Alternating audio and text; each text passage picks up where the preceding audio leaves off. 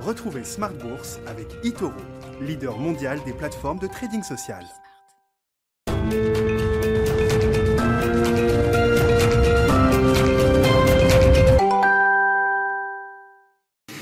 Et c'est reparti pour Smart Bourse, votre double dose quotidienne de marché en direct sur Bismart chaque jour à la mi-journée, 12h30, 13h. Et en fin d'après-midi, la grande édition pendant une heure à partir de 17h. Au sommaire de cette édition ce soir, le chiffre que tout le monde attendait, à commencer par la Réserve fédérale américaine, le rapport mensuel sur l'emploi aux États-Unis, avec euh, en première lecture un chiffre de création d'emplois qui euh, déçoit un peu, qui ressort sous les attentes d'environ 60% quand même. On attendait un chiffre autour de 500 000. Le chiffre en termes de création d'emplois ressort à un peu moins de 200 000, 194 000 précisément euh, création d'emplois le mois dernier aux États-Unis. Alors on trouve quand même néanmoins euh, des, des, bonnes nouvelles dans la lecture de ce rapport avec des chiffres pour les mois de juillet et les mois d'août qui ont été révisés en hausse et qui permettent d'ajouter 169 000 créations d'emplois supplémentaires sur les deux mois passés. Et puis un taux de chômage surtout qui retombe de manière assez spectaculaire sous les 5%. On était à 5,2% sur la, la marque du mois d'août pour le chômage américain. On tombe à 4,8% désormais en septembre. On notera une participation euh, au marché du travail qui a quand même toujours du mal à se redresser puisqu'elle recule même d'un dixième euh, de point de base sur le, sur le mois écoulé à 61,6%. Et puis les salaires qui semblent accélérer encore un peu plus puisqu'on a une progression d'un mois sur l'autre du salaire horaire moyen aux États-Unis de 0,6%. Voilà pour les chiffres macro du jour. Les marchés ont à peine bronché sur la publication du rapport américain à 14h30 avec un, un 10 ans américain qui reste d'ailleurs à 1,60% en cette fin de journée et des marchés actions qui euh, vont euh, terminer euh, tranquillement, espérons-le, cette semaine qui aura été heurtée. Le CAC 40 est en légère baisse en cette fin de séance. Vous aurez le résumé complet dans un instant avec Alix Nguyen. Mais oui, la semaine a été heurtée. On commence à avoir des alertes de marché peut-être un peu plus fréquentes avec des, des, amplitudes de mouvement en tout cas un peu plus importantes. On a vu des moins 2, plus 2 en quelques heures, en quelques séances au cours de la semaine que nous révèle cette ambiance de marché, ce retour de volatilité? Qu'est-ce que ça nous dit des enjeux du moment sur les marchés? Nos invités de Planète Marché seront avec nous pour y répondre dans un instant. Et puis dans le dernier quart d'heure, comme chaque deuxième vendredi du mois, ce sera notre rendez-vous avec les équipes de Yomoni pour cet observatoire ETF que nous avons lancé le mois dernier. Quelles sont les dernières grandes tendances en termes de flux de marché, en termes de collecte Quels sont les émetteurs qui euh, ont collecté ou qui ont décollecté sur le mois passé? Quels sont les nouveaux produits indiciels qui ont été lancés? Nous en parlerons à 17h45 avec Alexis le directeur de la gestion de Yomoni.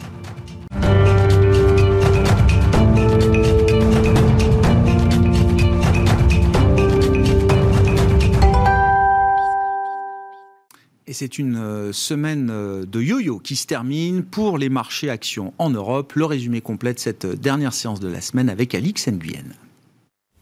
Elle les a attendus toute la semaine, ils sont arrivés, mais la bourse de Paris ne semble pas savoir comment les appréhender et fait montre d'hésitation. Aux États-Unis, en septembre, les créations d'emplois ont été bien inférieures aux attentes. Moitié moins d'emplois que prévu ont été créés. Il s'agit plus précisément de 194 000 créations de postes quand les analystes en attendaient 500 000. C'est aussi bien moins que les 366 000 du mois d'août, des données d'ailleurs fortement révisées de 235 000.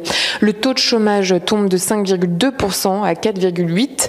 Le salaire moyen, quant à lui, grimpe de 4,6% sur un an. On remarque aussi que les secteurs des loisirs et de l'hôtellerie, des services professionnels et commerciaux, du commerce de détail, du transport et de la logistique ont créé le plus d'emplois. Cette donnée tant attendue car la dernière sur l'emploi outre-Atlantique avant les réunions de la fête des 2 et 3 novembre laisse penser que celle-ci devrait s'armer d'encore un peu de patience avant d'opérer un changement quant au processus de réduction de ses achats d'actifs. Sur le marché obligataire, le rendement de l'emprunt américain à 10 ans se détend après un pic ce matin, un inédit depuis juin. Mais avant cette donnée déterminante, on rappelle que la vigilance imprégnait les marchés et ce dans un contexte plus apaisé, notamment du fait du vote par le Sénat américain d'un relèvement temporaire du plafond de la dette. Il permet donc d'éviter un défaut à court terme. Hésitant, le marché privilégie la value et se positionne entre autres sur le secteur automobile, plus précisément sur les équipementiers plastique, omnium ou Forestia. Leurs titres sont en nette progression. A contrario, les technologies n'ont pas la cote. Le secteur du pétrole-gaz avance légèrement dans le vert alors que le baril de Brent revient vers les 83 dollars. ST Microelectronics est en forte baisse sous l'effet de l'avertissement sur les résultats du fournisseur chinois d'Apple, AAC Technologies. Et puis Unibail Rodamco Westfield affiche la plus forte hausse du CAC. Son titre bénéficie de l'annonce d'une nouvelle montée à son capital de l'homme d'affaires Xavier Niel. La semaine prochaine, mardi précisément, LVMH donnera après bourse le coup d'envoi du bal des résultats d'entreprise pour le troisième trimestre. Euh, la séance de lundi sera calme du fait du Columbus Day, euh, férié aux États-Unis. Le marché obligataire sera fermé. Euh, un seul rendez-vous est à signaler lundi. Il s'agit de la publication du sentiment des affaires de la Banque de France pour le mois de septembre. Tendance, mon ami, c'est avec Alix Nguyen chaque jour à 12h30 et 17h dans Smart Bourse sur Bismart.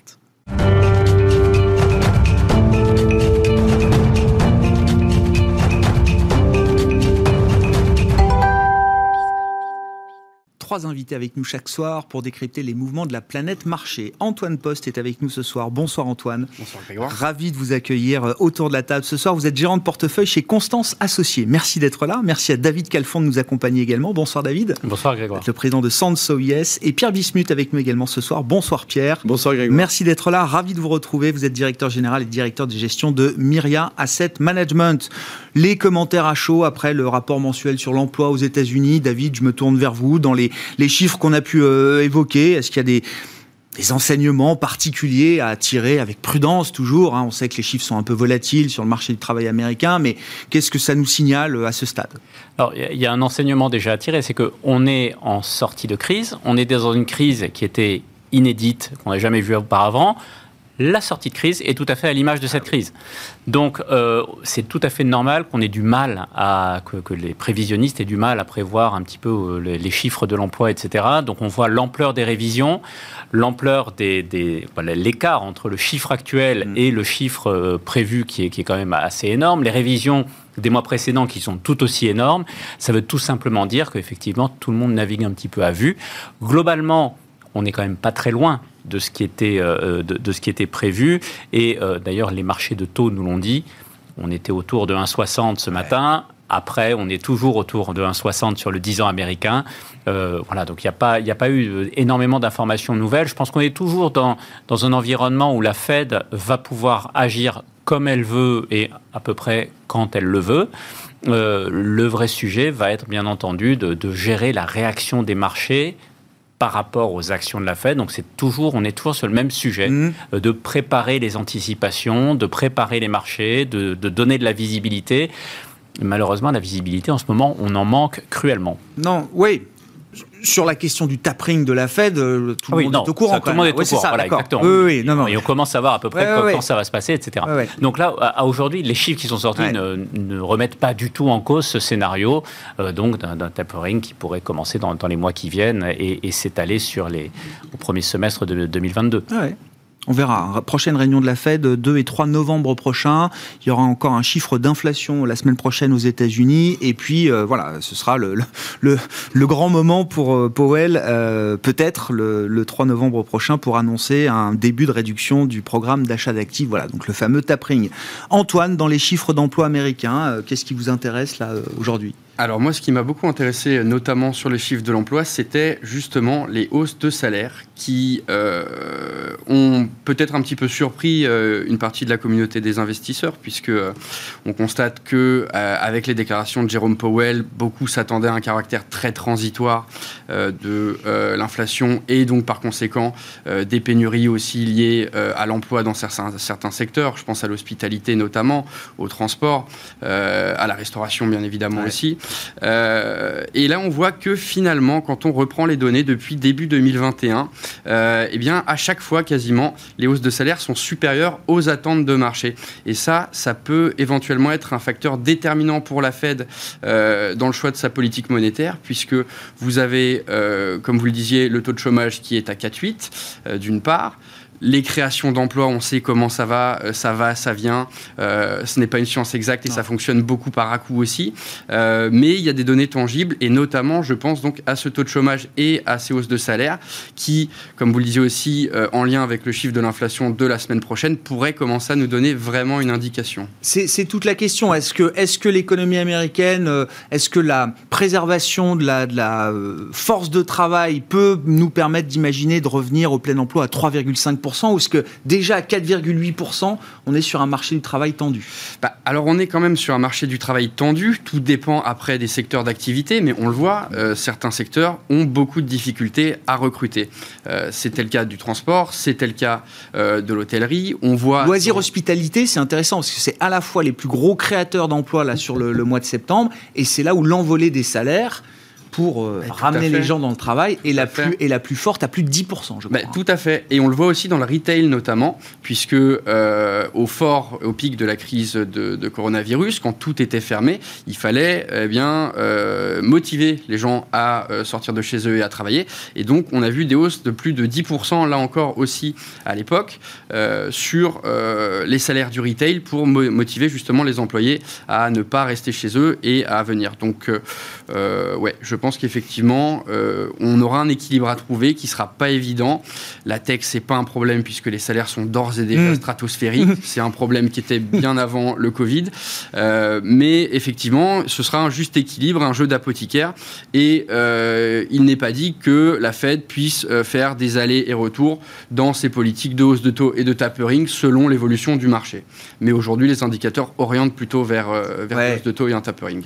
C'est ça, la Fed commettrait pas d'erreur en déclenchant, en annonçant un tapering début novembre au regard des éléments qu'on a euh, pour l'instant. Bah, je ne pense pas, non. Je pense que au contraire, ça peut-être rassurerait même les investisseurs et les marchés qui se diraient bon, il y a un capitaine à bord, euh, peut-être qu'il fera une erreur ou deux, ça c'est un autre débat, mais en tout cas, euh, on ne laisse pas l'inflation filer et on sait que l'inflation a quand même été vraiment au centre des préoccupations de euh, des des banques centrales, hein, que ce mm. soit européennes ou américaines, depuis les dernières décennies. Donc, donc voilà, je pense que ça va être un, un gros sujet. Bon, Pierre, vos commentaires sur l'emploi américain et puis ce que ça implique évidemment pour les marchés, pour, euh, pour la Fed. Quand même le constat que l'emploi, l'économie américaine semble bien tenir. Il y a eu les ISM aussi, euh, les enquêtes d'activité là pour le, le, mois de septembre, qui étaient quand même euh, encore à des niveaux très élevés. Hein. Oui, mais en fait, c'est pas très surprenant que le marché euh, réagisse finalement très peu aux chiffres. Et je pense que le, chiffre clé va être vraiment le chiffre d'inflation publié la semaine prochaine. c'est ça. Parce que on a des, chiffres d'inflation qui tentent. on voit que le pic d'inflation est, plutôt passé aux États-Unis. Et c'est vrai que les hausses de salaire qui, qui ont été publiées aujourd'hui ben, c'est un peu inexplicable et on n'arrive pas à faire le lien entre les chiffres d'inflation publiés qui, sont, qui ont du retard hein, et, euh, et, les chiffres d'augmentation de, salaire. Donc pour savoir si on va avoir ces effets de second tour, euh, cher à Jean-Claude Trichet, mmh. il va nous falloir encore un peu de données. Et, euh, et c'est vrai que on a des chiffres volatiles, le marché les, les, les, les, prend finalement de manière assez neutre, mais je pense qu'il nous manque des données pour avoir un vrai, un, un, un, vrai thème d'investissement. Quant au tapering, Là, je pense que euh, la Fed, encore une fois, ne va pas faire d'erreur. Et euh, quoi qu'elle l'annonce, tout le monde est assez dans les starting blocks pour la suivre. Parce que le marché obligataire est quand même vraiment au diapason de la Fed. Et en fait, elle va pas dire tout d'un coup, j'arrête mes mesures de soutien euh, au, marché, à l'économie. Elle va dire, comme d'habitude, très progressivement, et depuis 2014, hein, et l'erreur de communication de Bernanke, je pense qu'ils ont beaucoup appris. Et nous aussi, on a beaucoup appris. Déjà, on sait ce que veut dire le tapering. et euh, on sait ce que veut dire la réduction de la liquidité.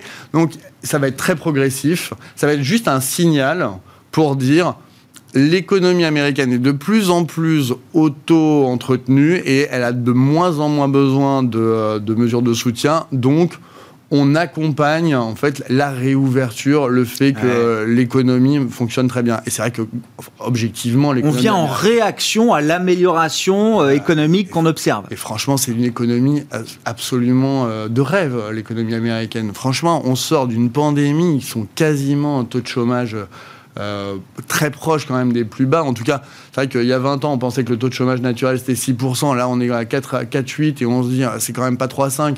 Enfin, on a quand même vraiment des problèmes de riches euh, au, niveau, euh, au niveau américain. Effectivement, il ne faut pas que l'inflation s'emballe. Je pense que la Fed est totalement à même de, de résoudre ce problème. Mais par contre, on manque de données pour savoir si vraiment l'inflation des prix se, transforme, se transfère au salaire qui se transfère au prix. Et il ça, faut attendre encore un peu, un peu, c'est ça. Mais vous dites voilà, le, le tapering euh, serait-il annoncé le 3 novembre euh, prochain Ce serait une bonne nouvelle pour le marché. C'est toujours une bonne nouvelle. Une montée des taux, c'est toujours une bonne nouvelle. Mais, mais, mais c'est évidemment. Et, encore une fois, l'environnement que l'on a au niveau économique est tout à fait cohérent avec des taux à 10 ans aux, aux États-Unis qui devraient être autour de 2%. Hein. Quoi, je, trouve que là, franchement, on, on, est en anomalie totale d'être à 1,60. Alors, franchement, si la BCE a annoncé euh, maintenant on est à 0,5 plutôt que moins 0,5, je pense que personne, On n'a pas les mêmes progressions de salaire, on n'a pas les mêmes perspectives d'inflation. Ça, veut dire ça, va sans doute, les, deux histoires vont sans doute diverger à nouveau. Euh, ça veut dire qu'on a les moyens. C'est ça qui est. J'aime bien l'idée là. Si, si 2%, ça, ça, devrait être le, le, taux naturel du 10 ans euh, américain, 1,60. Comment ça se passe? Admettons, hein, si, le 10 ans, voilà, si le 10 ans passe de 1,60 à 2%, bon, bah, sur le marché obligataire, c'est ce qu'on appelle une correction du marché euh, obligataire. Ça, d'accord. Comment ça se passe pour le reste des marchés, les marchés actions? En, fait, je crois que ce qui va être le plus important pour, euh, pour l'ensemble des marchés actions, c'est le niveau global de liquidité. Il y a un truc qu'on aime bien faire chez Sanso Investment Solutions, c'est de regarder en agrégé combien les banques centrales fournissent de liquidités au marché. Puis on s'est même amusé à faire des petites corrélations en disant tiens c'est marrant quand on arrive en dessous de tant de trillions bah, tout d'un coup là les marchés ils corrigent plus souvent voilà. Donc c'est plus ou moins heurté. Et on, est en train de mesurer un petit peu à quel point les marchés sont sous perfusion.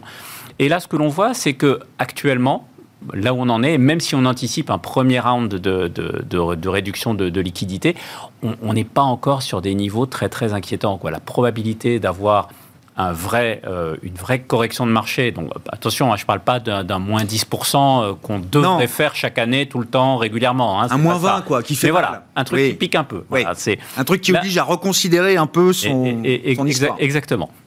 Donc là, pour le coup, on n'est pas encore dans cet environnement-là. Donc globalement, euh, on pense qu'il ne devrait pas y avoir de, gros, de gros sujets. C'est pour ça que le petit mouvement de correction euh, qu'on a eu là, parce que quand même sur le marché européen, on a quand même fait moins 7. Hein, ouais, c'est ça, oui, oui, on est moins 7, moins 8, ouais, c'est ça. Pour, nous, ça a été l'occasion de remettre au travail un peu d'argent. Voilà, parce qu'on on se disait que justement l'environnement global n'était pas encore trop trop risqué. Et, à moins, c'est intéressant, et à moins 7% sur les indices euh, européens, vous vous avez dit c'est le moment d'y revenir parce que j'aurais pas mieux, pour l'instant. Bah, alors, nous, on, on, on, est, on, est, on est très humble par rapport au marché. On a passé trop, trop d'années sur ces marchés pour, pour ne pas être, euh, faire preuve de minimum d'humilité. Donc, on sait bien qu'on n'aura jamais le point bas. Mm. Donc, en fait, à partir de moins 7, on se dit, bon voilà, c'est le moment où on peut commencer à, rentrer, à re-rentrer, et on le fait toujours par petites touches, de même que quand on vend, on le fait progressivement, quand on achète, on le fait aussi progressivement. Donc voilà, moins 5, moins 7, c'est les niveaux où on a commencé à remettre un petit peu de capital au travail. Antoine, comment vous regardez la, quand même la volatilité de marché qui s'installe? Parce qu'on a quand même voilà, moins 7 du pic au creux sur les indices européens. Sans doute qu'à New York, ça doit être un peu plus, euh, un peu plus réduit. On est peut-être sur une baisse de 5% plus sur le S&P 500 du, euh, du pic au creux. Hein. On a eu un, top de marché début septembre, je crois, sur les indices euh, américains. Et puis un peu plus de volatilité. Enfin, il y a une séance là cette semaine, je crois, mercredi, on voit moins 2 plus 2 sur la séance à Wall Street. Ce qu'on n'a pas vu depuis des mois quand même. Oui, tout à fait. Bah, effectivement, je pense qu'il y a une euh, forte volatilité qui s'explique aussi par le fait qu'un certain nombre d'investisseurs qui étaient initialement sur les marchés de taux euh, pour essayer de générer un petit peu de rendement et de performance ont dû euh, augmenter le risque de leur portefeuille et ça passe généralement par transitionner une partie de leurs actifs vers des encours plus risqués, à savoir les actions. sauf que ces gens-là, ils ont des contraintes qui vont être systémiques eu égard à leur position et quand on passe en mode risk-off, eh bien, il faut délivrer corriger assez rapidement. Donc je pense que ça explique une partie déjà de cette forte volatilité qu'on connaît, avec des investisseurs qui, bah, de, de, bon an mal an, doivent sortir à toute vitesse pour garder une cohérence vis-à-vis de leur politique de gestion. on a d'autre part, et ça c'était assez intéressant de le noter, lors de la dernière période de hausse de taux, donc qui avait déjà été entamée par Jérôme Powell, on a vu que les marchés actions se comportaient globalement très bien. Euh, c'est quoi, 2016-2018, hein, c'est ça tout à fait, tout à fait. Et on a vu que, euh, alors qu'on nous parlait là aussi de crack obligataire, de baisse faramineuse des marchés actions, eh bien, euh, la résilience et la puissance du marché américain a fait qu'ils ont continué de monter. Et ça a beaucoup plus baissé sur les problématiques inhérentes à la guerre commerciale, notamment, que Donald Trump avait engagé mm. fin 2018 avec la Chine, que sur ces problématiques de hausse de taux où on voyait l'économie américaine capable de se réguler et de continuer d'amorcer sa croissance. Donc vous dites comme, comme Pierre finalement, les, premières hausses de taux sont toujours vécues de, de, manière positive par les investisseurs. C'est un problème de riche, c'est un problème euh, de quelqu'un qui se dit comment je fais pour réguler mon économie qui repart.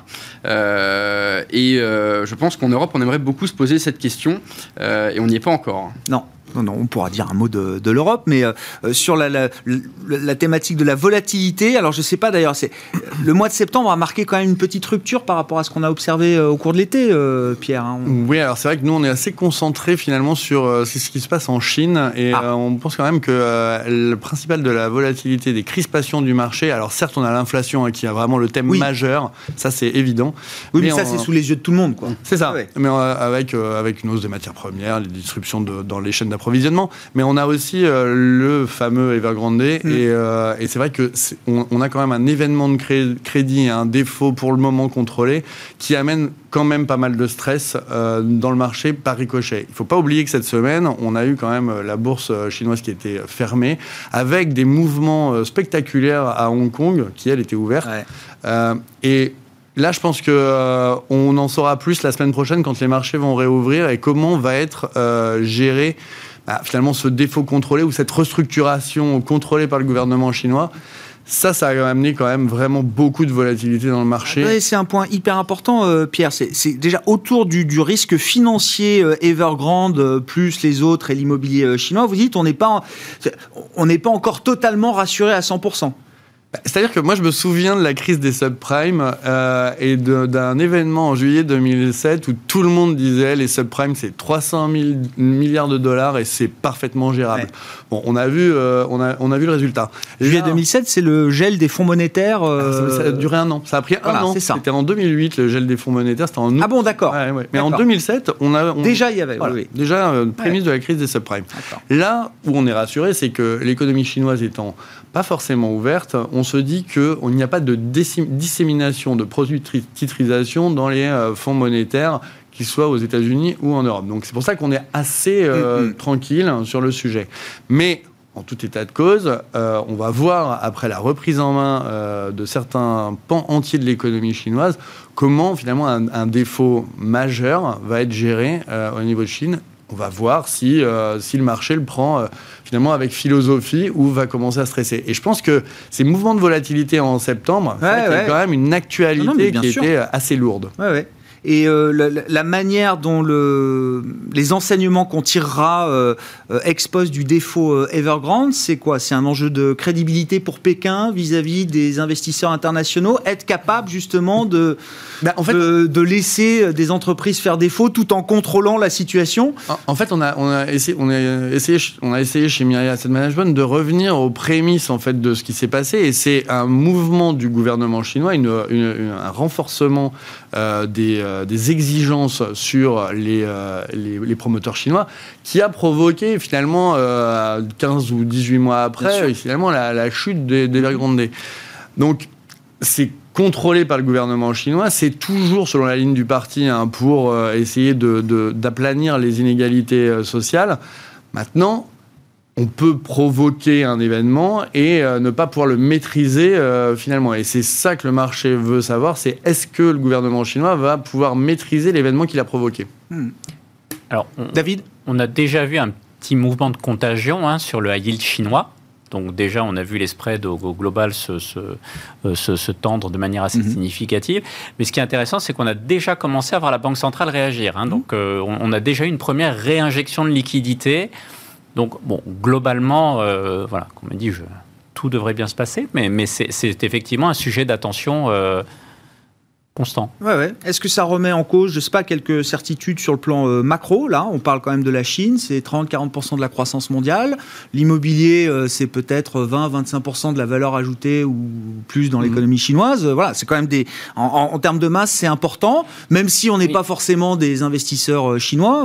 Est-ce que ça nous concerne de ce point de vue-là? on, voit malgré tout qu'il y a eu une, une dichotomie très nette. Hein. C'est-à-dire que les créanciers chinois sont traités d'une certaine manière. Mm.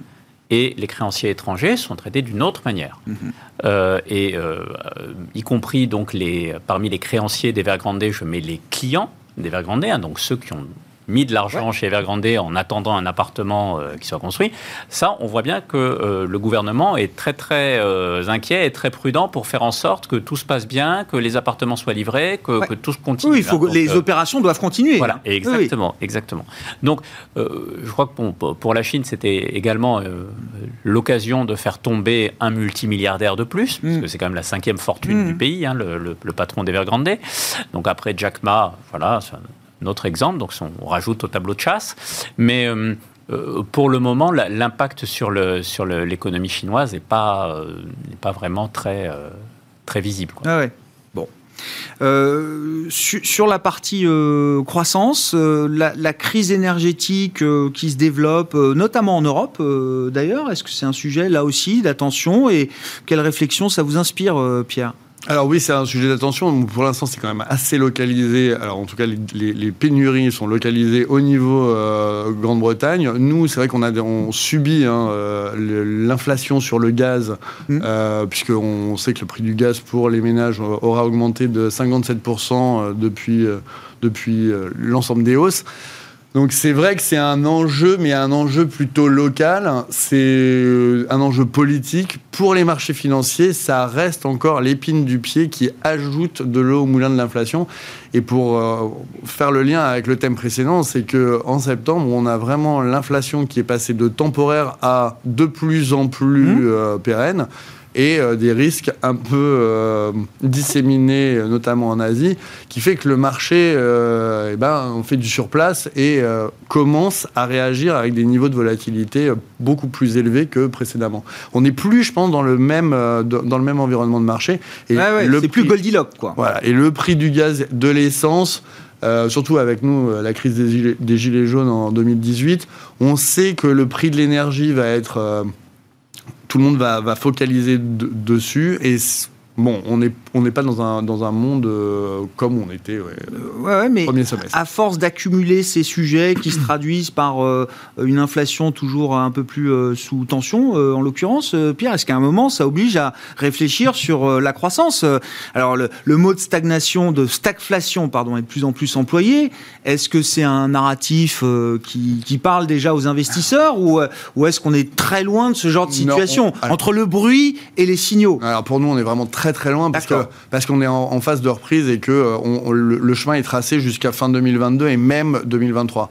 Ceci étant dit, 2023, on revient au niveau des croissances potentielles et donc en fonction de euh, aussi bien aux États-Unis qu'en Europe. Donc c'est là où on, va voir en fait. Ce qui va être intéressant, c'est de voir justement les révisions à la hausse ou à la baisse sur la croissance 2023 qui pourront nous donner une idée de ce qui se passe aujourd'hui. C'est malheureux, mais c'est hmm. voilà, il va falloir qu'on qu'on s'arme de patience. C'est pas la croissance 2022 qui vous inquiète là Non, pas du tout. Ouais. Euh, venons-en peut-être aux résultats d'entreprise. Ça va commencer la semaine prochaine. Alors, euh, euh, bon, on aura LVMH, chiffre d'affaires le, 12, hein, après la, clôture. Et puis, ça commencera comme le veut la tradition avec les grandes banques américaines, JP Morgan et les autres qui publieront la, semaine prochaine. Au-delà des banques, sauf si le secteur vous intéresse particulièrement, Antoine, qu'est-ce que, qu'est-ce que vous attendez de cette campagne de publication du troisième trimestre? J'ai l'impression que les gens avec qui on en a parlé cette semaine dans l'émission, on a du mal à être être ultra confiant, ultra bullish sur euh, les résultats et les discours des entreprises qui vont accompagner ces résultats. Alors effectivement, pour autant, chez Constance Associés, on en attend beaucoup des résultats. Euh, premièrement, parce qu'on pense que ça va véritablement être vecteur euh, de guidance pour la période de Noël, donc très importante sur toute la sphère consommation, par exemple. D'autre part, ça va aussi permettre d'assesser un peu comme Nike l'avait fait en publiant en décalé sur les difficultés qu'on rencontre dans les congestions maritimes, par exemple. Ils avaient guidé que précédemment, pour traverser l'Atlantique, il fallait 40 jours, il leur en fallait 80, avec les coûts associés, euh, bien évidemment. Donc il y a plein de sujets qui vont être très intéressants à regarder. Et euh, une fois n'est pas coutume, chez Constance Associé, on est beaucoup plus positionné sur des univers de croissance, etc. Mais là, on va s'intéresser aux chiffres d'affaires des cycliques, ah. justement pour confirmer ou infirmer les scénarios de, les différents scénarios de reprise qui sont, euh, qui sont sur la table. Parce que avant d'avoir les publications de PIB par les États-Unis, par la zone etc., on peut déjà avoir un petit euh, ressentiment via les publications des cycliques. D'autres euh, sociétés qui peuvent être très intéressantes à regarder, ce sont les euh, sociétés ferroviaires, et notamment aux États-Unis. Mmh. Et ça permet de faire le lien aussi avec le thème sur la Chine, parce qu'aujourd'hui, sur la côte ouest, sur le Canada, vous avez tous les ports qui accueillent les produits en provenance de Chine. Et donc, si l'activité des railroads aux US et au Canada sont bonnes, eh bien, c'est plutôt vecteur d'une amélioration de la situation sur le trafic maritime, peut-être de, de bottleneck un petit peu amoindri, et donc plutôt vecteur euh, d'un signal encourageant pour justement euh, les publications à venir des entreprises euh, au Q3, mais même au Q4 et après.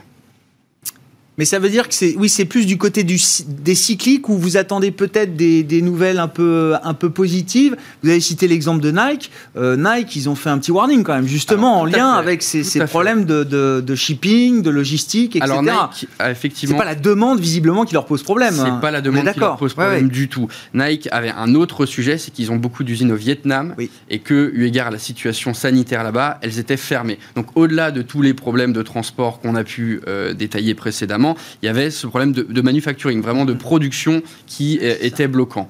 Euh, donc ça, effectivement, c'est un premier point. Donc vous avez cité Nike et c'est tout à fait juste. Ça fait partie des grands leaders sur la conso, donc qui vont avoir un point important. On peut aussi évidemment parler des GAFAM qui vont de toute manière envoyer un signal au marché euh, positif ou négatif. On le voit bien une fois qu'Amazon, Facebook, Apple, Google, Microsoft ont publié c'est fait quoi. On est un peu plus tranquille si ça se passe bien. Et l'autre sujet, de la capi du S&P l'autre sujet, euh, c'est les retail. Donc euh, un Walmart typiquement euh, qui va être très intéressant pour plusieurs sujets. Si vous avez de l'inflation, les consommateurs, consommateurs américains vont peut-être se réorienter vers des groupes deals vers du discount. Et donc, ça peut aussi donner une certaine indication de savoir si Walmart, premièrement, a des produits, ce qui mm, serait mm, plutôt bien mm. pour eux. Et deuxièmement. Oui, parce que j'ai plus la, en, tête, mais la proportion de, des produits Walmart qui viennent de Chine est massive. Hein. Massive, à tel point qu'ils ont créé leur propre système d'approvisionnement ah en parallèle pour, faire, euh, pour essayer de pallier un petit peu aux difficultés qui, que, tout le monde rencontre actuellement. Ah donc la question des prix et de la sensibilité des consommateurs au prix va être euh, quelque chose de très intéressant à suivre là, c'est ça Alors oui, euh, clairement, clairement, ça va être euh, un des gros sujets et pour et, pour ça, nous, on pense vraiment qu'il faut rester plutôt sur des valeurs qui ont un certain pricing power parce que le pricing power, ça se traduit par des marges élevées, mm. premièrement. Deuxièmement, ça se traduit aussi par des avantages compétitifs très souvent vis-à-vis -vis des concurrents.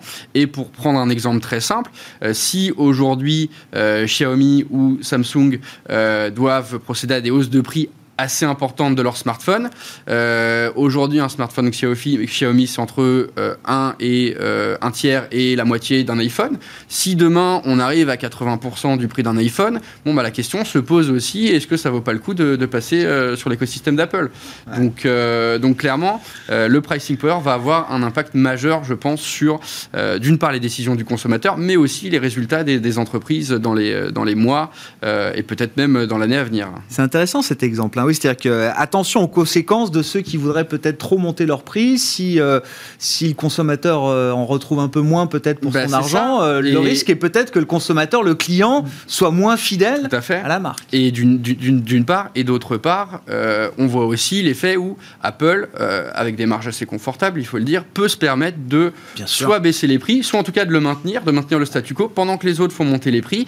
Et ça, pour une société qui cartonne déjà plus tôt, c'est un avantage supplémentaire le client, Le client, il s'en souvient, ça. Oui, tout à fait. Tout à fait. Qu'est-ce qui vous intéresse dans les résultats qui vont arriver, euh, David? Nous, ce qu'on attend des résultats de, au troisième trimestre aux États-Unis, c'est qu'ils viennent justifier les valorisations actuelles du marché. Ah. Parce que bon, on est quand même sur des niveaux généreux, on va dire. Ce n'est pas des niveaux euh, extrêmes, mais, mais c'est quand même des niveaux qu'on n'avait pas vus euh, depuis un petit moment. Hein. On est à 20, 20, fois les résultats à peu près, schématiquement. Q3, on attend une progression entre 20 et 25% par rapport à l'année précédente. Euh, ce qui est intéressant, c'est que si on regarde, si on se projette même un petit peu sur le Q4, c'est également encore 21% de croissance qui est ah attendue actuellement. Ah Et si tout ça se réalise, alors, payer 20 fois, pourquoi pas? Voilà.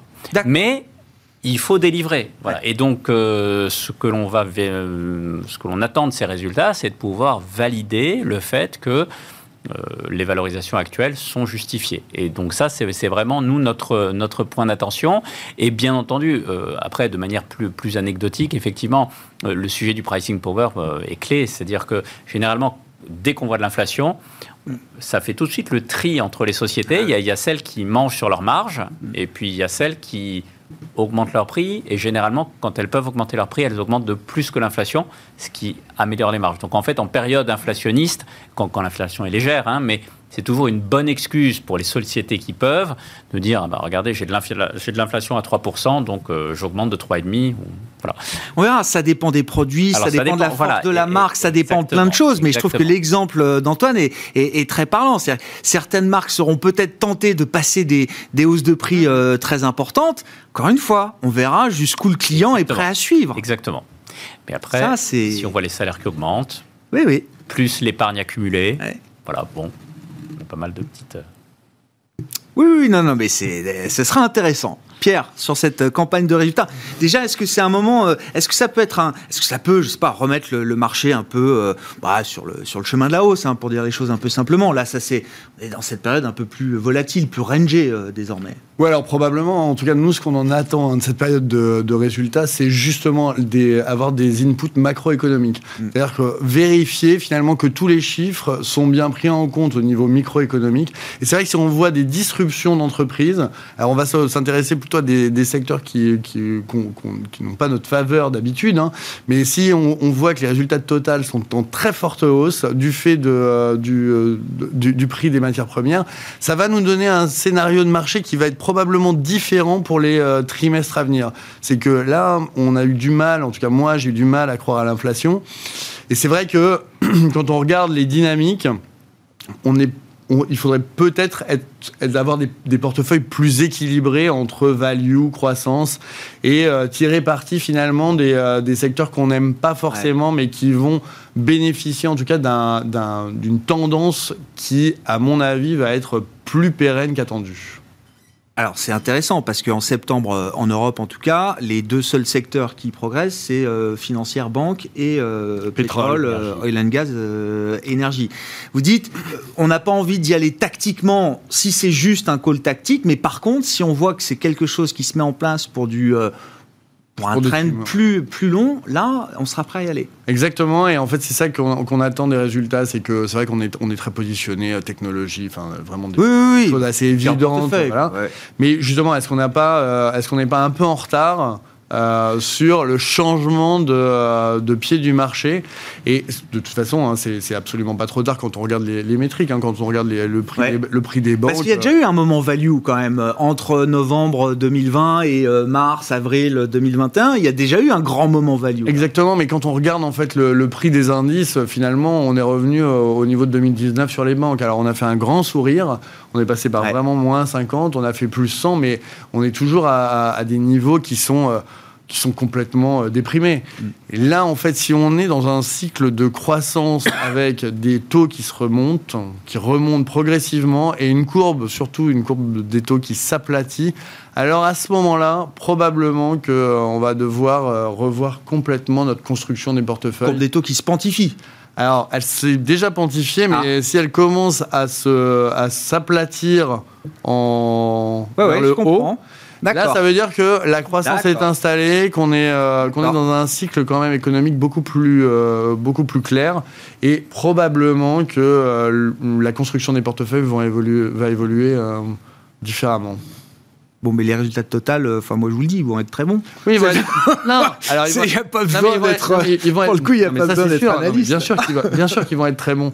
Mais sauf que est-ce Ouais. que cette tendance, on va avoir des, de, de, des- de l'information qui va nous dire, mais en fait cette tendance va se va parce qu'on a des, des, des, pro- des pénuries de production, on a des problèmes d'approvisionnement. En fait, on est obligé de monter les prix et tout ça. Et la, la, la, la période de Noël, là encore, on va avoir euh, un son de cloche des entreprises qui vont dire, bah en fait, on va être les- on va po- possiblement manquer de produits, donc les prix vont monter et tout ça va nous donner des indications macroéconomiques qui vont être, à mon avis, très importantes et qui vont nous permettre justement de probablement réallouer les portefeuilles. Hmm.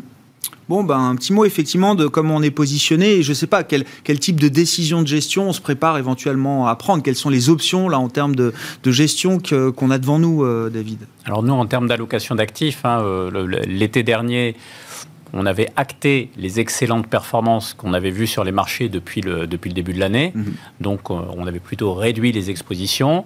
Là, euh, comme je vous le disais tout à l'heure, on a profité de la baisse pour remettre un peu de, de- de capital au travail. Euh, C'est ce qu'on on est plutôt dans cet esprit-là, hein, de, de trouver des points d'entrée pour euh, remettre hein, au, au- au travail tout ce qu'on a, euh, tout ce qu'on a sorti en fait euh, avant l'été. Maintenant, euh, bien entendu, on ne le fera que si le scénario euh, plutôt serein Ouais, qu'on a qu'on a poursuite de la euh, voilà. normalisation Et- et- tranquille, de la croissance, des politiques sans monétaires, sans etc. emballement du Ouais, marché sur les taux d'intérêt, etc. C'est sûr que Tout si se le, passe en douceur, quoi. si le fameux mouvement de 1,60 à 2%, on le fait en deux semaines, ça, ça va être compliqué. Quoi. C'est... Ouais. Mais Et, on a envie de privilégier des. C'est toujours la question, mais est-ce qu'on a envie de privilégier certaines zones, certains indices, certains secteurs euh, Alors, nous, pour le moment, on, a, on a abandonné notre, notre biais croissance il y a de ça, euh, en fait, en, oui, c'était à l'automne 2020. Ouais, Voilà. c'est ça, les vaccins, On, quoi. on a, on a rééquilibré les ouais. portefeuilles. On n'a pas pris de biais value fort. hein, on a juste rééquilibré Ouais, ouais, les portefeuilles euh, de, de type donc en, en style, on dit blend. Mais euh, et on est encore sur ce style-là. On est encore de, très équilibré euh, pour euh, justement parce que on ne sait pas trop encore où aller. Mais c'est vrai là, là où je rejoins Pierre, c'est que je regardais le secteur bancaire à 0,8 fois la book value. On peut pas dire que c'est très cher. Et pourtant, ça a déjà doublé. Mais c'est vrai que c'était à 0,4 fois la Ouais. book value, qui était une totale anomalie. Voilà. Et on a vu, hein, même dans les séances un peu d'alerte là qu'on a eu ces derniers jours, euh, les banques tiennent euh, toujours euh, plutôt bien, remarquablement bien, euh, effectivement. Euh, su- su- sur la croissance US, et notamment, c'est un tropisme fort que vous avez chez Constance Associé, euh, Antoine, euh, euh, au- au-delà de, de- des résultats, mais est-ce que... est-ce que l'idée de taux américains qui remonterait, est-ce que ça peut être un moment euh, douloureux pour euh, les grandes valeurs de, de croissance? Il y a toujours un peu de repricing. Qu'est-ce qu'on peut dire de leur valorisation aujourd'hui, euh, par exemple? Bah, alors, si on parle vraiment des euh, top euh, Ouais. valeurs du, euh, du S&P notamment, donc on, on les connaît, notamment les GAFAM, elles sont vraiment pas si chères que ça. On a Facebook qui a euh, clairement un petit peu subi euh, les aléas et euh, les dernières nouvelles, donc euh, notamment La panne euh, la panne, Ça. premièrement. Euh, il y a aussi le passage au congrès de la lanceuse d'aler- d'alerte Ouais. qui était une employée de, de Facebook et qui a mis en exergue qu'a priori la société ne serait pas nécessairement très diligente quant aux mesures qu'elle s'était engagée à mettre en place euh, suite justement euh, aux, élections pré- présidentielles américaines. Donc, euh, donc non, non, on considère que sur euh, les, les, les, les, les top market cap, il n'y aura pas de souci particulier. Encore une fois, nous vraiment, le- l'objectif, euh, alors clairement pour, pour abonder dans Mhm. votre sens, nous on, on considère que la zone Amérique du Nord et les États-Unis principalement ont euh, vocation à euh, nettement surperformer euh, l'Europe ou euh, d'autres zones géographiques de par la puissance de l'économie, la flexibilité aussi qu'on n'a pas abordé du marché du travail qui permet ce rebond aussi beaucoup plus rapide. Et clairement, on voit que euh, les croissances des bénéfices aux États-Unis euh, continuent de euh, défier absolument n'importe quelle autre zone géographique sur la planète. Donc on ne voit pas nécessairement d'inquiétude sur les niveaux de valorisation. Typiquement, je, regardais les niveaux de valorisation du S&P à 2021. Le rapport cours sur bénéfice est prévu pour revenir à celui de 2019 environ, euh, repasser en deçà par la suite. Donc euh, voilà. Ouais. Et le, le- alors, un truc dont on parle pas trop encore, c'est le dollar Ouais. qui remonte un peu Bah, ça va de pair depuis un an. Ça va finalement de pair avec tout ce qu'on disait précédemment, c'est-à-dire que vous avez un environnement d'un côté de l'Atlantique Ouais. où euh, l'économie repart, où euh, on commence à parler de tapering et même de hausse de taux en 2022, ce qui était inenvisageable il y a six mois. Euh, de l'autre côté de l'Atlantique, pour, pour prendre l'exemple du bloc euro, on a une situation de croissance un petit peu molle. Alors, une belle reprise un beau rebond, fatalement, euh, à la suite de la pandémie. Mais pour autant, euh, quand on regarde, et c'est ça qui, à mon sens, est intéressant, quand on regardait les croissances avant la crise sanitaire, la zone euro, euh, voilà, euh, était assez, assez molle, on peut le dire, euh, comparativement aux États-Unis. Donc c'est assez logique de voir le dollar faire ce chemin, puisque tout le monde price une hausse de taux aux États-Unis, un dynamisme qui repart, alors qu'on attend peut-être encore des résultats un peu plus probants sur le bloc européen. Mais pour l'instant, c'est pas un problème. C'est un problème pour personne là. Bah, c'est pas Pas pour les nécessairement entreprises, problème. pas pour, Ça peut le devenir à un moment oui, donné, non, mais- bien évidemment. Je sais qu'à un moment ça peut le devenir, mais là vous dites c'est pas. euh, Alors, euh, alors, si vous écoutez Nike, euh, de toute façon, dès que le dollar prend ne serait-ce qu'un pour cent sur l'année, c'est un Il y problème. a des alertes, ah oui. Euh, ils sont toujours très, euh, très, très, très méfiants là-dessus. Pour autant, non, je pense que ça reflète Ouais. aussi une certaine réalité Ouais. économique des choses. Et euh, Pas une entrave à la croissance bah non, puisqu'on voit que dans le même temps, les marges montent aux États-Unis. Donc, tant qu'ils arrivent à continuer à, à faire monter les marges, ils auront ce levier sur lequel ils peuvent jouer euh, en cas d'appréciation du dollar. Petit mot sur le dollar, non? Je sais pas, on va s'y réintéresser aux devises ou pas? Parce que pour l'instant, euh, c'était vraiment tranquille. Non, des nous, devises, hein. nous, on a toujours euh, adoré le dollar parce que c'est vraiment un amortisseur dans les performances des fonds, notamment des fonds diversifiés. Et c'est vrai que on ne prend jamais de sous-jacent couvert du risque de change parce que le dollar est une assurance vie sur les marchés financiers. Le consensus de début d'année était plutôt négatif dollar. Ah ben, à un 20 ah, et l'idée c'était mais- plutôt un 25, un 30, un 40. Ouais, non, non, euh, nous on est, on est vraiment dans un. Dans, Ouais. dans- on, on apprécie le marché américain justement parce qu'il est libellé en dollars et que si on se trompe, on a toujours cette assurance vie. On s'arrêtera là, messieurs. Merci beaucoup. Merci d'avoir été tous les trois les invités de Planète Marché ce soir. Pierre Bismuth, euh, directeur général et directeur des gestions de Myria Asset Management. David Calfon, le président de Sanso US. Et Antoine Post, gérant de portefeuille chez Constance Associés, étaient avec nous en plateau.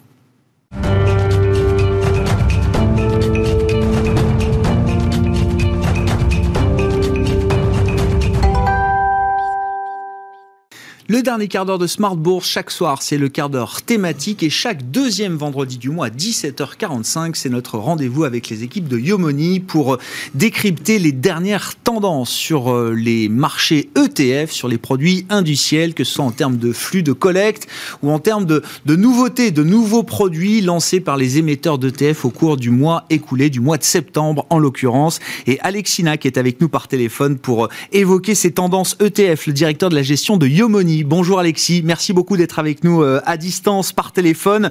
Les tendances ETF, alors qui sont euh, euh, résumées chaque mois désormais à travers votre baromètre, votre observatoire ETF que vous avez lancé il y a quelques mois chez Yomoni, Alexis, et, sur lequel on s'appuie pour ce rendez-vous mensuel avec vous. Que dire peut-être déjà, Alexis, pour commencer, des, flux qui ont animé les marchés à travers les ETF au cours du mois de septembre et ce qu'ils nous disent peut-être des intérêts euh, ou des désintérêts des investisseurs.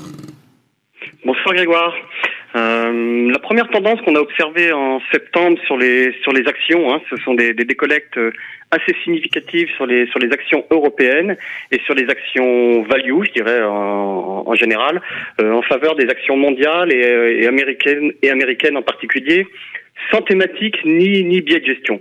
Euh, on remarque par exemple que les, les ETF qui ont le plus collecté sur le mois, ce sont le, les ETF iShare Core S&P 500 qui a collecté 1,5 milliard de- de- d'euros sur le mois et l'ETF State Street North America qui a collecté près de près de 1 milliard. Ah, à l'inverse, on a le T. Ouais, allez-y, allez-y, Alexis, pardon. À l'inverse, on a l'ETF euh, euh, iShare MSCI euh, US Value qui, qui a subi de fortes décollectes de près de 500 millions sur le sur le mois. L'idée, c'est quoi, Alexis? C'est que les, les investisseurs, peut-être, hein, euh, ont, ont neutralisé certains paris, tout en voulant restant exposés à la thématique action euh, globale, quoi. Exactement, c'est exactement ça. On voit que euh, on a on a eu des je dirais des, des forts sorties de des des, des thèmes value pour se remettre sur des indices cœur euh, vanillé, je dirais. Euh, ça c'est le premier phénomène qu'on qu'on observe. D'ailleurs, le mouvement de rotation sectorielle qu'on qu'on avait observé cet été de, de des, des financières vers le, les valeurs technologiques hein, qu'on avait observé euh, en juin, juillet et août, s'est complètement estompé euh, en mois de septembre. Mmh. La, la, deuxième chose qu'on observe, c'est une collecte sur les pays émergents, sur les actions des pays émergentes qui ralentit, mais qui reste très importante quand même. On a quand même 1,2 milliard de collectes sur les actions émergentes euh, sur le sur le mois. Ouais. Si, si je regarde sur les obligations, on a on a une décollecte, on, on a observé une décollecte importante des obligations d'État euh, et des obligations émergentes euh, en faveur du crédit, euh, crédit européen et chinois. Euh, donc le, le, crédit chinois a beaucoup de succès. On a 600, plus de 600 millions de collectes sur le sur le TF iShare China Bond. Euh, sans doute aussi peut-être pour la, je dirais des, un mouvement de rédu des gérants de réduction de duration euh, globale ouais. de leur de leur poche obligataire, hein, parce que comme on le sait, les les, les, les obligations euh, d'entreprise sont plus courtes en duration que les obligations les obligations d'État. Oui, effectivement. Puis beaucoup de secousses sur les actions chinoises. Peut-être que le le crédit est plus intéressant et comme vous dites, ça permet d'être sur des, des horizons de temps beaucoup plus courts, avec des durations beaucoup plus courtes également. Hein, c'est ça, Alexis. Hein. Exactement. exactement. Ouais. Et, et, et, le, le, dernier. Et, et je, je, notais, le, le non, dernier... non, je, notais, également euh, des investissements un peu général sur la partie euh, obligataire. Voilà, on, on, note que le, le tapering de la Fed arrive normalement euh, prochainement. Hein. Voilà. Exactement, exactement, c'est exactement ça. Euh, et le dernier, la dernière tendance intéressante, c'est qu'on voit la, euh, l'attrait pour les supports euh, bien notés ESG responsable qui a faibli en septembre hein, pour la première fois depuis depuis plusieurs mois, puisqu'on a on a 14% de la collecte de septembre qui a été dirigée vers des vers des supports bien notés en termes ESG, mmh. alors qu'on était plutôt sur des niveaux de 20-25% de la collecte sur ce, sur de tels supports cet été. Ah oui, donc à suivre quand même. Il y a un petit mouvement. Il n'y a pas de décollecte, hein, vous dites, mais c'est simplement un peu moins de collecte sur ces supports qui ont été quand même des, euh, des, des, des, vecteurs très importants d'investissement ces derniers mois. Tout à fait. Tout ouais. à fait. Bon, à surveiller. Du côté des émetteurs d'ETF, euh, qui ont été les, les gagnants et les moins gagnants peut-être du mois de septembre en termes de, de collecte, euh, Alexis? Alors, ce qui est très marquant ce, ce mois-ci, hein, c'est que c'est un très bon mois pour les sociétés, les sociétés de gestion euh, européennes, hein, comme on, comme on, l'avait déjà dit lors de cette émission. Euh, le, le, la collecte normalement est complètement euh, cannibalisé par les, les, les, les, sociétés de gestion américaines. On a trois gestions européennes euh, parmi les cinq sociétés de gestion qui ont le plus collecté sur le marché européen en septembre. Euh, Amundi, euh, Legal General et HSBC. Donc en plus avec deux acteurs qui ah, sont ouais. pas, pas, forcément connus pour leur gestion passive, hein, Legal General euh, et HSBC. Hein. Mmh. BlackRock domine toujours largement le marché, hein, avec près de 9 milliards de collectes sur le mois, donc toujours des chiffres impressionnants du côté de, de, de BlackRock. Euh, et on a Lixor et BNP, euh, les deux sociétés de gestion euh, françaises, qui, qui subissent pour le coup des, des, décollectes assez significatives sur le mois. Hein. Elles sont vraiment en queue de peloton avec euh, des décollectes de 500 et 750 millions d'euros sur, le, sur, sur le mois de septembre. Ouais, c'est intéressant, euh, Legal General et HSBC, qu'on n'attend pas forcément comme ça sur un, sur un podium, sur un mois en tout cas, euh, en matière de, de, collecte à travers leurs instruments indiciels. On suivra ça donc chaque mois euh, avec vous, euh, Alexis. Et puis BlackRock, donc la maison mère d'iShares, qui est leur, leur département ETF, la, la marque ETF de, de BlackRock, va publier la semaine prochaine. Je regardais Alexis, ils vont sans doute annoncer qu'ils ont franchi les 10 trillions de dollars d'actifs sous gestion avec alors une masse très très importante qui se retrouve dans leurs produits indiciels. Hein. Ça devient impressionnant, hein ah oui, c'est impressionnant. 10 trillions de, de dollars, euh, voilà, c'est une nouvelle marque franchie par euh, BlackRock. Euh, bon, c'est plus gros que le bilan d'une banque centrale aujourd'hui. Hein. C'est juste euh, ce qu'il faut avoir en tête. Alors, ce sont des encours euh, gérés pour, en grande partie de manière passive. C'est pas du tout le, sujet d'une banque centrale, mais quand même, ça montre la, taille qu'a qu pu atteindre BlackRock en, quelques années. Il y a 10 ans de ça, on parlait de 2000, 3000 milliards d'actifs euh, sous gestion pour le leader mondial des ETF qui est BlackRock aujourd'hui. En termes de nouveautés, en termes de nouveaux produits, de lancement, qu'est-ce qui vous a attiré l'œil au cours du mois de septembre, Alexis? Qui, ce qui nous a marqué ce, ce mois-ci, c'est qu'un tiers des ETF qui ont été lancés en, en septembre à la cotation en Europe euh, répliquent la performance de, de crypto-monnaies. Hein. Donc on a un Ah. appétit très fort de la, de la crypto-monnaie euh, via la, la, les, les ETF, l'investissement en, crypto, en crypto-monnaie via les ETF. On a no- notamment ETC Group, hein, qui est un- une société de gestion allemande qui s'est spécialisée hein, dans les ETF euh, adossés à des, crypto-monnaies, qui a lancé le premier ETF euh, euh, indexé sur la performance du Bitcoin, neutre en carbone. Donc en fait, ils ont allié deux thèmes à la mode, je dirais, le- les crypto-monnaies et l'écologie. hein.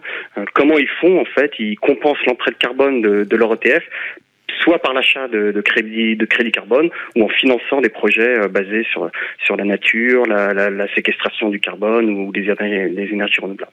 Ouais, c'est Ce un, point- de- un point clé, euh, j'imagine, Alexis, parce qu'on sait bien qu'il y a bon nombre d'investisseurs qui vont être un peu refroidis par euh, l'empreinte carbone de ces, de ces cryptos. Donc il faut quand même trouver, euh, euh, il faut trouver des solutions, entre guillemets. hein. Bien sûr, tout à fait. Je trouve que c'est une, une approche tout à fait originale et c'est vrai qu'on on parle beaucoup des, des serveurs hein, nécessaires pour les, Oui. les crypto-monnaies qui, qui, qui dépensent énormément d'énergie, donc ils ont un impact très négatif sur, sur l'environnement. Et donc là, ils ont, ils ont choisi une approche tout à fait, tout à fait originale. À noter que cet ETF est chargé à 2% de, de frais, hein, donc ça c'est intéressant parce qu'on on a l'impression que sur ce type d'ETF, on revient à un modèle de rémunération qui se rapproche euh, de celui de, de la gestion euh, active ou de la, la gestion euh, classique. Très intéressant, effectivement. hein, ça donne un peu de pricing power à cette industrie, euh, alors qui est réputée pour ses frais euh, euh, les, plus bas possibles. hein. C'est l'intérêt, un des grands intérêts des ETF par rapport à la gestion active. Mais dans le monde des cryptos, vous dites, peut-être que là, ils vont, ils vont trouver un peu de, pricing pour certains de ces émetteurs d'ETF. Il y a des ETF crypto qui, qui commencent à peser vraiment lourd aujourd'hui en termes d'encours, Alexis? Alors si on prend l'exemple de, de, de TC Group, hein, ils, ont, ils ont lancé leur, leur premier ETF coté en Europe, euh, en fait, si je dis pas de bêtises, en février euh, 2020. Ouais. Euh, au bout de huit mois de de- de- de- d'existence, ils avaient déjà collecté plus d'un milliard de- d'euros. hein. donc, donc ce sont quand même des ETF qui, qui marchent très très fort. On a aussi l'américain Van Eck, Van Eck qui, qui continue de, de développer sa gamme de, de produits indiciels ADC à des, des crypto-monnaies, un côté en Europe. Ils en ont lancé trois ce mois-ci euh, sur des crypto-monnaies, euh, je dirais, euh, bien moins connues que le Bitcoin, que sont euh, le, le Polkadot, euh, le Tron, le Solana.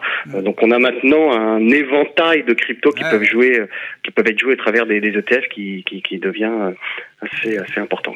Bon. Et qu'est-ce que vous en dites, vous, chez Yomoni, Alexis, du coup, de ces. euh, alors, la thématique crypto et des, des produits indiciels que vous utilisez hein, pour vos, vos allocations chez, euh, chez Yomoni en architecture complètement ouverte? Qu'est-ce que vous. Comme, où en sont les réflexions euh, à ce stade? Les réflexions à ce stade, c'est que l'ETF, en effet, hein, je pense que c'est un très bon, très bon véhicule d'investissement hein, pour investir sur des sur des crypto-monnaies hein, qui sont pas forcément euh, euh, facilement accessibles hein, si on euh, sur à la- à l'achat pour un pour un investisseur, en tout cas pour nous notre type d'investisseur particulier. Donc l'ETF est un est un bon moyen d'a- d'acheter des crypto-monnaies pour ce type d'investisseur. En revanche, nous, on n'en est pas pour l'instant pas du tout dans, dans nos allocations. Ce sont quand même des actifs qui sont très très liquides. Nous, on, est, qui sont réservés euh, dans une optique euh, spéculative, nous on a une approche patrimoniale. Euh, on a une, pourquoi pas les mettre en pari tactique dans quelques temps lorsque les, les, les- certaines crypto-monnaies ont prouvé que- qu'elles deviendront un, un maillon essentiel de, de l'économie. hein. mais pour l'instant, nous, on les met complètement de côté. Et pour l'instant, on les regarde, mais on les met pas du tout dans nos allocations pour le pour le moment. Merci beaucoup Alexis. Merci pour vos commentaires du mois sur les tendances ETF. Hein. C'est notre rendez-vous mensuel donc avec les équipes de Yomoni chaque deuxième vendredi du mois dans Smart Bourse à 17h45 avec Alexis Nac qui est avec nous par téléphone, le directeur de la gestion de Yomoni. Ainsi se termine cette émission. Très bon week-end. On se retrouve lundi en direct à 12h30 sur Bismart.